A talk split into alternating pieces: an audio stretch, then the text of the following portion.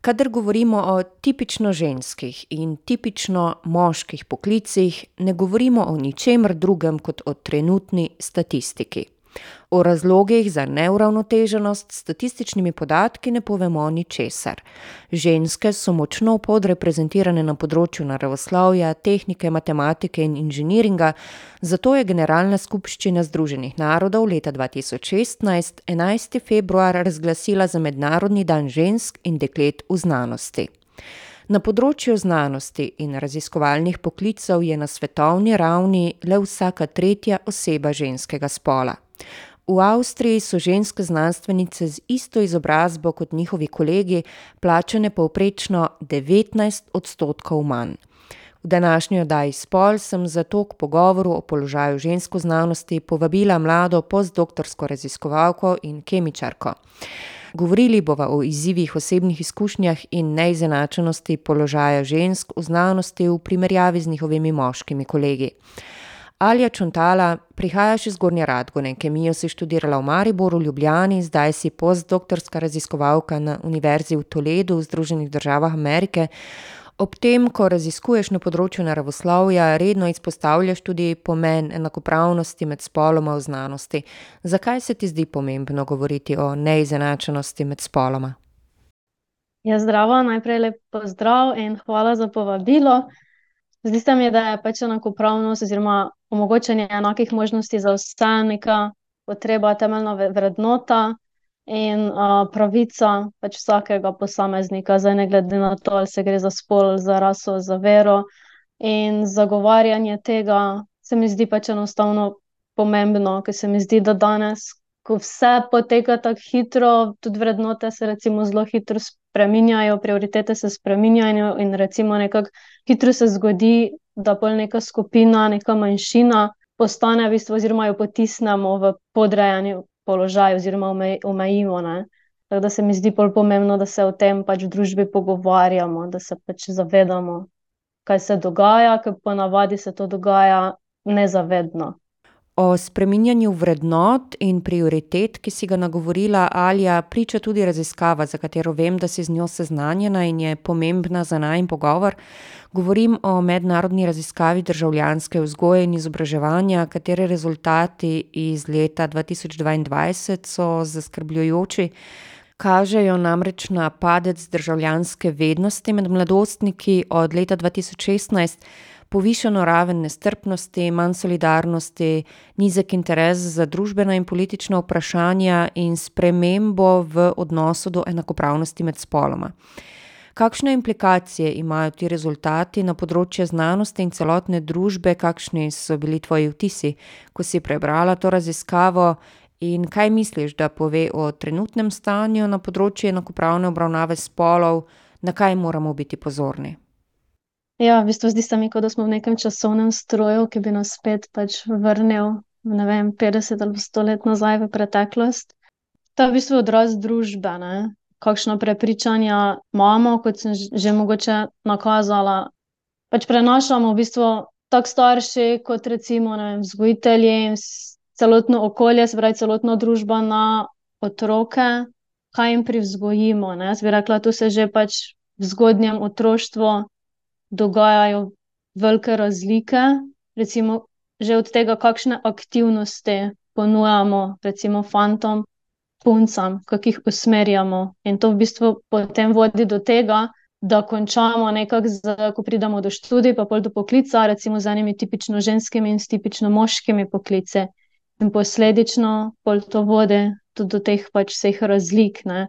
Ker če recimo, če ti fanta vzgajaš, ti si pameten, ti si iznajdljiv, ti moraš razmišljati svojo glavo, ti moraš, ne vem, povedati svoje mnenje na glas. Po drugi strani pa puncam pač govorimo: "Pa kaj imaš ti vedno nekaj za povedati, pa ne vem, bodi tiho, bodi pridna, naredi to, kaj sem ti rekel." To pol po eni strani ti že v bistvu občutek zavedanja sebe pa svoje vrednosti, ne, ti spremeni, in zato recimo je tudi dokazano, recimo moški so marsikdaj bolj uspešni podjetniki, ker si upajo več tvegati, ne. In ker pač po eni strani so bili tako vzgojeni, bolj so recimo, imajo boljšo samopodobo, samozavest, kot tudi bili so mogoče izpostavljeni večjim situacijam, v katerih so se mogli znajti, pa jim je uspelo, kot po drugi strani punce. Ne? To recimo, kakšne krožke oba spola obiskujeta, kakšne aktivnosti so vključeni. Ne? Recimo, sploh med mladimi, ko so ta socialna omrežja pač na dosegu roke, pač kaj mladi gledajo. Ne? Um, recimo, fante se mi zdi, bolj usmerjamo tudi v načrtovanje, v grajanje, v merjenje, spravi tehnička, inženirska voda, medtem ko punce petje, pa ples, pa moda, pa ličila, pa pol, ok, se, se najde še kako za šport, prehrano. Ne? Ampak recimo že tu se mi zdi že zelo zgodaj v otroštvu. Delamo neke ra razlike, in recimo na kakšne predstave vodimo punce, na kakšne vodimo, vo, uh, vodimo fante. In bolj se mi zdi to pač vedno kasneje, kot smo po starosti, bolj se pač pozna ta razlika. Ne? Ali je čuntala, kakšna je bila pa tvoja izkušnja, sedaj, ko si govorila o vzgoji, o izobraževanju? Um, če se spomniš, ko si ti izbirala področje za študij? Sprejemala odločitev za kariero na področju raziskovanja, pisala doktorat, sedaj si postdoktorska raziskovalka na področju naravoslovja, kemije. Kakšne so bile torej tvoje izkušnje, koliko so bile zaznamovane s spolom, bodi si strani okolja, družbe, družine, prijateljev in nekih tvojih osebnih, ponotranjenih morda prepričanj? Ja, recimo v osnovni šoli smo imeli zelo na nek način dobro podporno okolje. Recimo, imeli smo pri fizike dodatni pouk, kjer smo res delali, eno je meni bilo fulmin, ostalo smo in ko smo razvijali, recimo, verižni eksperiment. Učitelj Beznec nas je takrat zelo um, spodbujal, meni je še takrat recimo ostalo, kako se dobro pripraviti na vajo in to mi recimo mi je to velika odlika, velika prednost, bi skozi cel moj študij, doktorat in za podoktorsko raziskovanje, ki se znam dobro pripraviti, pa organizirati in lahko v, v krajšem času ful več naredim kot recimo eni moji kolege. Medtem ko pa recimo v srednji šoli pa sem malo mogoče pogrešala malo več pomoči oziroma mogoče nasploh glede izbire študija, pa recimo karijere, ker recimo za dan danes je tako še več možnosti, kot je bilo to pred kaj. Da smo končali vem, več kot deset let nazaj uh, srednjo šolo. Ne? In se mi zdi, da imajo tudi mladi, koliko pažam danes, koliko imam pač še zdaj stika recimo z srednje šolci ali pa z dodiplomskimi študenti, je enostavno toliko možnosti, ker je težko videti, kaj ti neka šola lahko recimo prinese. Um, pač videti se te možnosti, tako da mogoče bi mogli nasploh delati več na promociji, kaj je v bistvu vse možno. Tudi, recimo, kaj je mene malo zmotilo, ko sem se sama odločila, je bilo v bistvu vsi so spodbujali. Mal glede na študije, ok, pojdi pač blazno odličnjakinja, je bilo takoj, ajc, pa idi na medicino ali pa idi na pravo. To sta bile recimo dve možnosti, ki sta po nekem družbenem prepričanju prinašata večji ogled, višjo plačo, in to je bilo vem, možnost zaposlitve, oziroma sigurnost zaposlitve, in je bilo to v bistvu tisto, kar so ti vsi predlagali. Ne? In uh, ko sem bila bolj zlata maturantka, pa sem vpraš, so me vprašali, ja, kaj boš študirati, sem rekla, kemijo. Je bilo, oh, A res, zakaj pa to? Tako prav z nekim negativnim, recimo, prizvokom, oziroma kot z nekim pač sem čutila, kot, da se nekako je to manj vredno. In kaj sem recimo pogrešala, je to, ko bi res ti pomagali najti tisto, v čem si dober, v čem uživaš. Ker se mi zdi, če ti nekaj študiraš, nekaj delaš, kam imaš res rad, boš se lažje soočal z vsemi pač problemi, ki jih srečaš na poti, ker to pač v vsakem primeru pride na pot. Ne? Z večjim veseljem opravljaš svoje delo in posledično tudi z večjo kvaliteto. Ne? Tako da to se mi zdi nekako ta aspekt, se pravi, pojdi študirati nekaj, kar imaš rad, pojdi delati nekaj, kar imaš rad, nekaj, kar te zanima, kar te pač notranje motivira, ne pa tisto, kaj ti bo po neki statistiki trenutne zagotovilo zaposlitev ali pa ugodno življenje Kar se pa tiče, recimo, pa če sem študirala kemijo na fakulteti za kemijo in kemijsko tehnologijo Univerze v Mariboru, in mi smo imeli dve smeri, splošno pač kemija in kemijska tehnologija. In tu se je pač lepo videlo, recimo na kemijski tehnologiji je bilo več fantov, medtem ko na kemiji nas je bilo, ne vem, 90% pa moje punc. Da če bi šli recimo pogledat na FNM, ko imajo bolj pedagoško smer, mislim, da ne vem, če sploh bil kak fant. Ne? Tako da to nam že tudi kaže, ko recimo imamo, ne vem, te, kako sem že v začetku omenila, recimo bolj tipično ženske ali pa bolj tipično moške poklice, ne? zgoja, izobraževanje, recimo je nasploh bolj ženske ne? poklic. In pač zdaj zakaj, če pogledamo nazaj, nazaj v preteklost, dokaj dolgo recimo ženskam sploh ni bilo dovoljeno študirati ali pa iti na doktorat. In pol so pač našli, ok, tiste, ki so pač naredili doktorat, ok, pa ste lahko, recimo, učiteljice, medtem ko moški so lahko bili, pa ne vem, inženirji.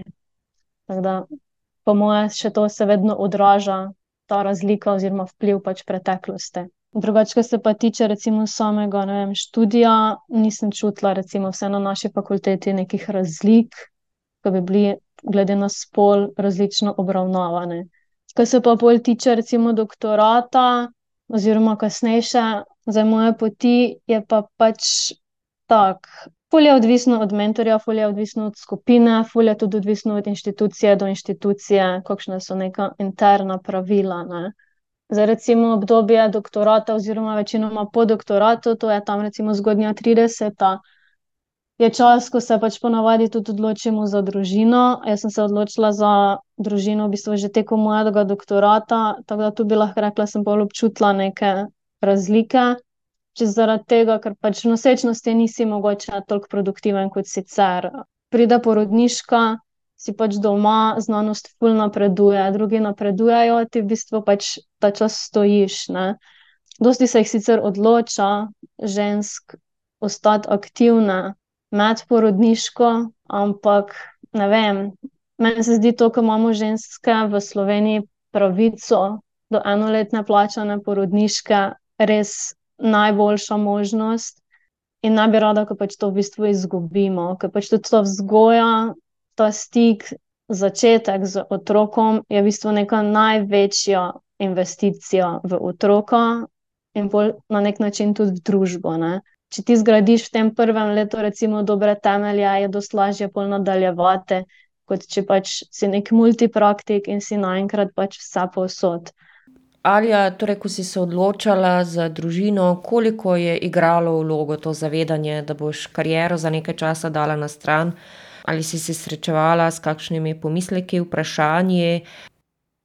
Ja, meni je pač družina zelo pomembna vrednota, tako da meni je to bil v bistvu no-brainer ker sem pač dala za tisti čas kariero na stran, kakorkoli je pač zelo težko. Ne? Ko nekaj delaš, kar te res zanima, kar te res vleče, motivira, je pač je težko odklopiti.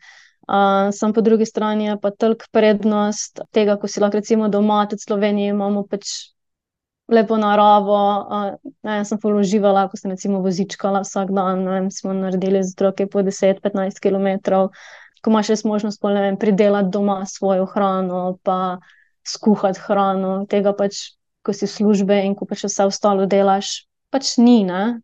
Ja, tudi v Sloveniji, recimo, pač jaz, ko sem bila med pač moj doktorski študij, je bil v sklopu, pač financiran v sklopu scheme Mladi raziskovalci. In to, recimo, mi je tudi omogočalo, ker sem si jaz financiranje, svojo raziskavo, svojo pozicijo za čas porodniške odsotnosti zamrznila. Tako da, v bistvu, ko sem se vrnila, sem pač nadaljevala tam, kjer sem ostala. Do pač pred kratkim, recimo, to ni bilo možno, podobno ni bilo možno, recimo, po doktoratu za kakšne projekte. In to je pač potem vsekakor vplivalo na to, da so se pač predvsem ženske odločala izstopiti iz pač tega sistema. Um, ker, ko ti nimaš financiranja, ko ti nimaš rezultatov, je bolj težko pač nadaljevati.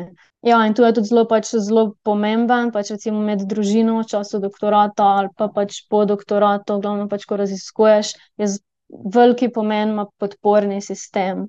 Pač brez, brez dobrega podpornega sistema je težko. Sploh recimo moje raziskave so vezane na laboratorijsko delo, pač vedno se zgodi, pač pomrfijo, vem, otroci vedno zbolijo, ko imaš ti recimo rezerviran inštrument, do katerega imaš dostop, mogoče vem, vsak tretji teden.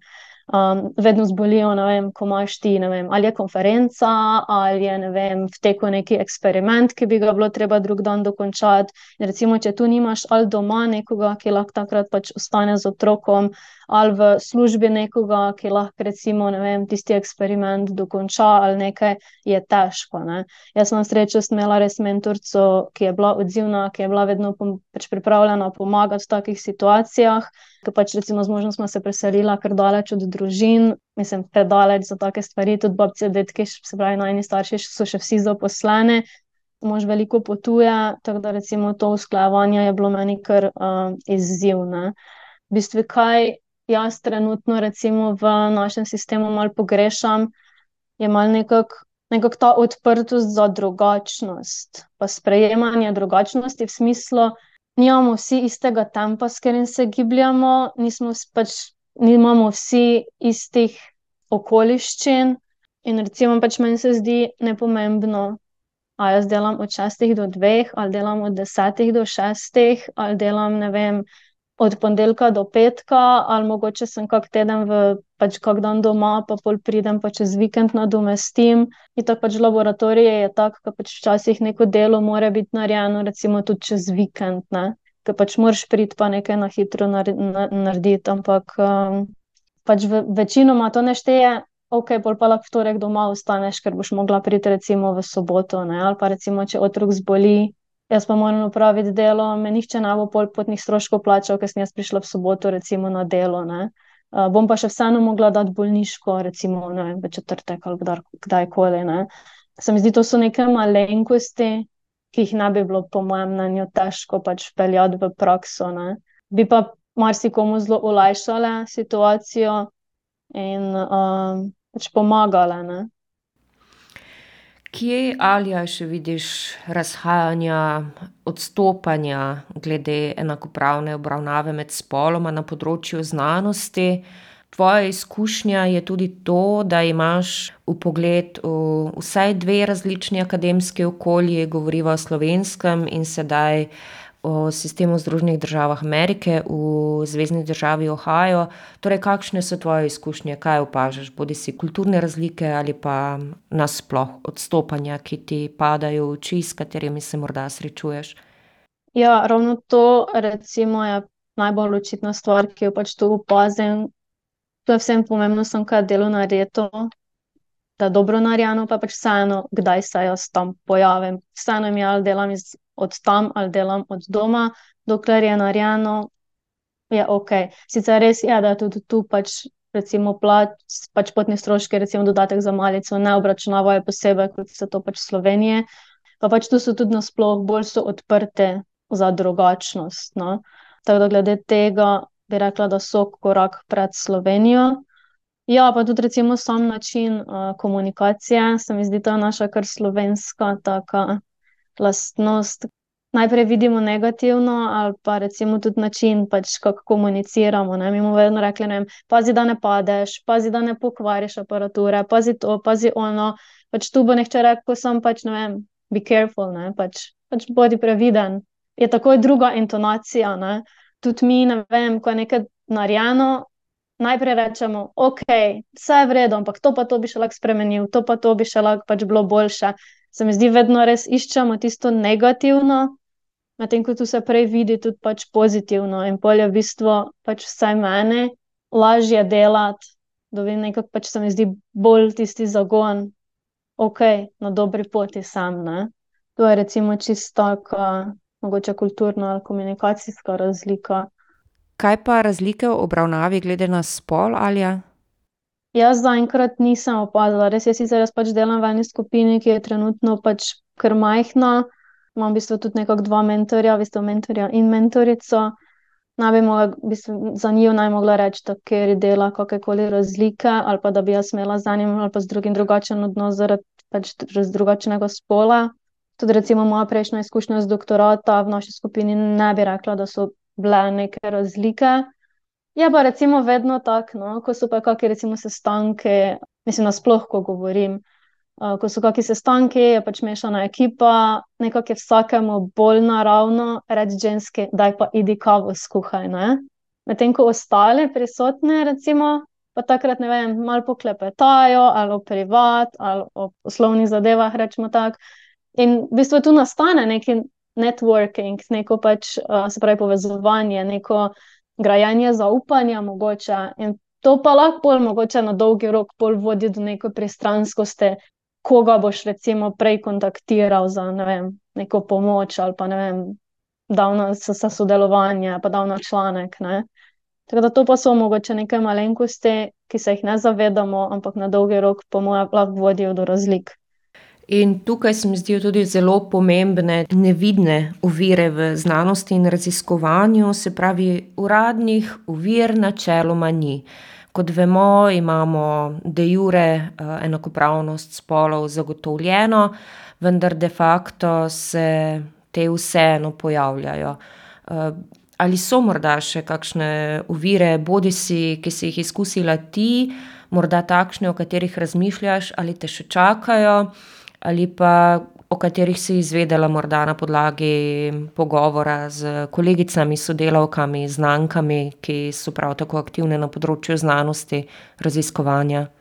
Ja, rekla bi, da še vedno nekako velja neko družbeno prepričanje, mogoče se ga ne zavedamo, ali pa malo se ga. No?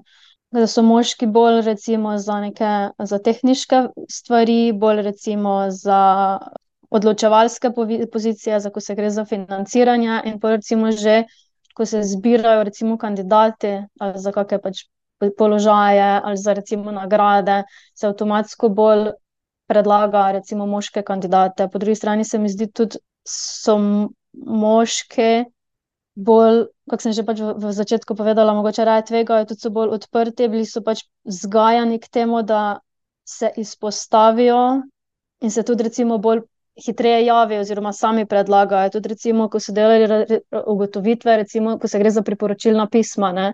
Recimo, priporočilna pisma, ki so jih napisali moški, ne glede za kjer spol, so bila vedno recimo, bolj pozitivna kot tista, ki so jih pisale ženske. Medtem ko po drugi strani, tudi ne glede na to, ker pač spol je pisal, so bili za moškega mogoče bolj pozitivni kot za žensko. Tako da tu sem, zdaj pa pač zakaj ne, zakaj si pač mislimo, kot da pač ne zaupamo, da bi bila ženska do, dovolj sposobna za neko stvar, ne, za, nek, za neko funkcijo. Ampak zato je pa pomembno, da zdaj vzgajamo manjše, mlajše generacije na tak način, da jim dajemo enake možnosti in pač, da bomo lahko v prihodnosti pa bolj enakopravno zastopani med spoloma. To se pa recimo tudi kaže k temu, ko imamo trenutno, ne vem, recimo rektorje, dekanov, rednih profesorjev, pač pol več moških, kot žensk. Ne? Ampak kot pravim, pač to se mi zdi zdaj še stvar preteklih generacij. bomo videli, kaj nam pač lahko prinese prihodnost. Vseeno, kaj pa je zaskrbljujoče, je pa to, da recimo za doktorat se odloči in ga konča približno 50-50, glede na spol, ne? se pravi, približno enako žensk kot moških. Pol v tistih letih po doktoratu, ne, pa v bistvu dobimo škarjasto obliko, se pravi, pač močen, upad žensk. Pač zakaj? Se pravi, verjetno je nekaj v sistemu, nekaj se zgodi. Ne? In to je ravno čas, ko si ponovaj večina ustvari družino. Ne? Eno stvar so pač direktna posledica pač odsotnosti in pol težave, recimo, z pridobivanjem financiranja. Druga stvar pa recimo večina uh, raziskovalnih organizacij za potem samostojno delo na, v raziskovalnem okolju pač zahteva neke izkušnje iz tujine, se pravi, da ti svoj del svojega izobraževanja, izpopolnjevanja preživiš v tujini. Ne? In kaj zdaj to pomeni? To je lahko izziv, ne? ker sploh če imaš recimo partnerja, se pravi, če jaz moram iti recimo za dve leti v tujino, a bom šla sama in bova torej pač živela na nek način pač ločeno, ali bova šla pa oba, ampak kaj zdaj to pomeni? To pomeni pač tudi, on si mora nekako organizirati svojo službo. Ne? Zdaj, vse res je, vedno več je pač možnosti dela nadaljavo, ampak še vseeno pa večina um, tega ne uh, omogoča. Ne? Če imaš družino, to spet pomeni še več usklajevanja, treba še urejati tujini vrtec, treba je urejati pač šolo, treba je urejati vso dokumentacijo.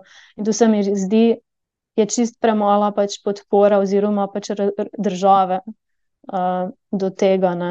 Um, recimo, če, če primerjamo, vem, politiki oziroma pač državni funkcionarji, če grejo v tujino za neki mandat, pač poskrbijo za partnerje pa otroke. Pri nas se nihče tega ne spomni, ne? Ko bi ti pač prišel malo nasproti, ki šele, ko bi ti dal prispevek, se pravi partnerju, ko bi mu plačal za tisti čas, dodeljeval plačo, mu pač podelil, pravice, ne. To se mi zdi, ja, ena taka pomembna v bistvu ovira, no. za moške je to bilo mogoče malo lažje, se pravi, če je moški raziskovalec, ne. poznam kar nekaj primerov, ko so se pač uskladili, uredili, znašli na takšen način, da je pač on šel recimo na postdoc, žena je pa ta čas bila recimo na porodniški. Samo to je zelo mislim, v nekaterih primerih se izide, ampak je zelo težko to vse tako načrtovati, ne, ker že to, da najdeš pozicijo, je izziv, da najdeš primerno financiranje, da se vse časovno poklopi, ja.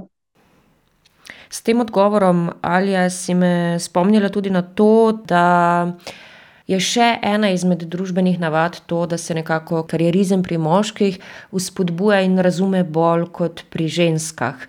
Tudi to potem vpliva, kot si omenila že sama, na nadaljevanje kariere v raziskovanju, v znanosti, ko ženske prevzemajo velik del skrbi za družino, za otroke, in to torej močno vpliva na njihovo, udejstvovanje na področju kariere.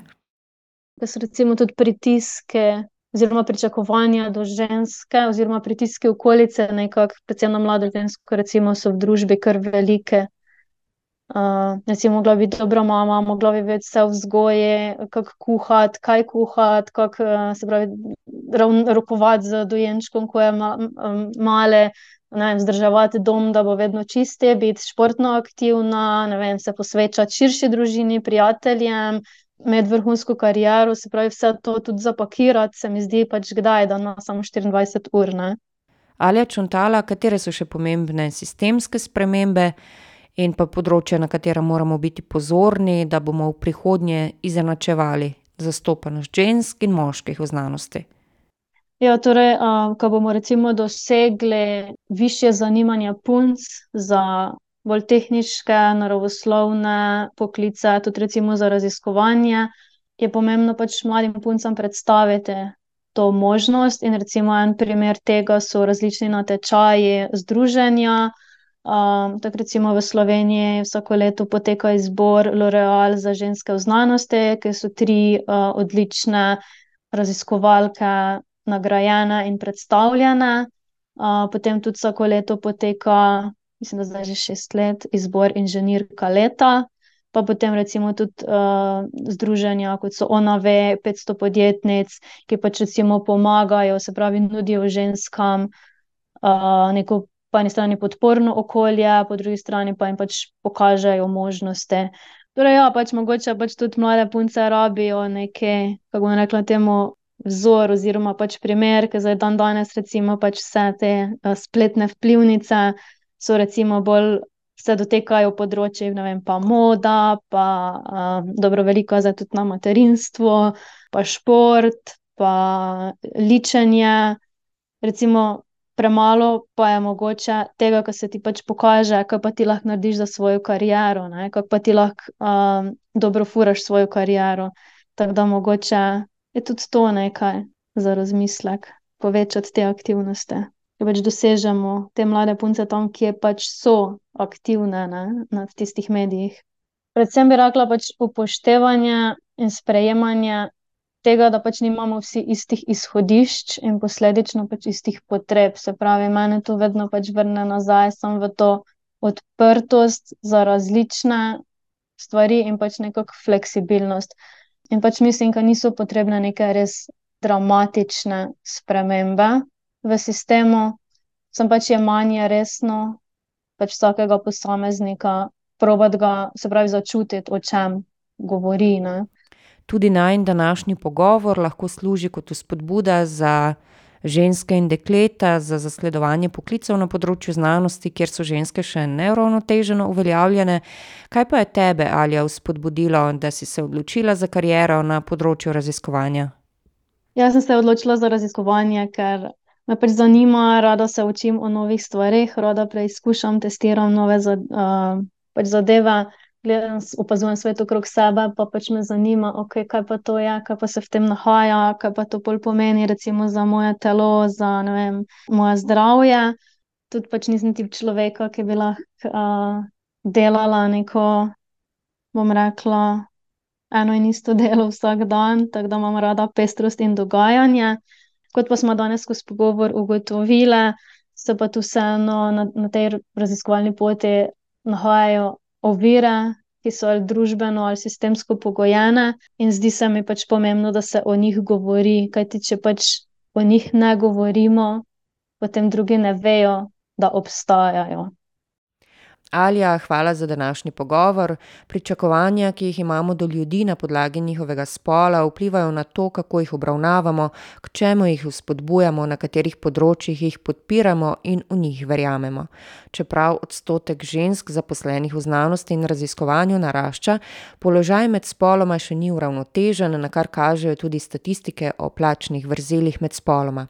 Ženske z isto izobrazbo na področju znanosti in raziskovanja zaslužijo devetnajst odstotkov manj kot njihovi moški kolegi.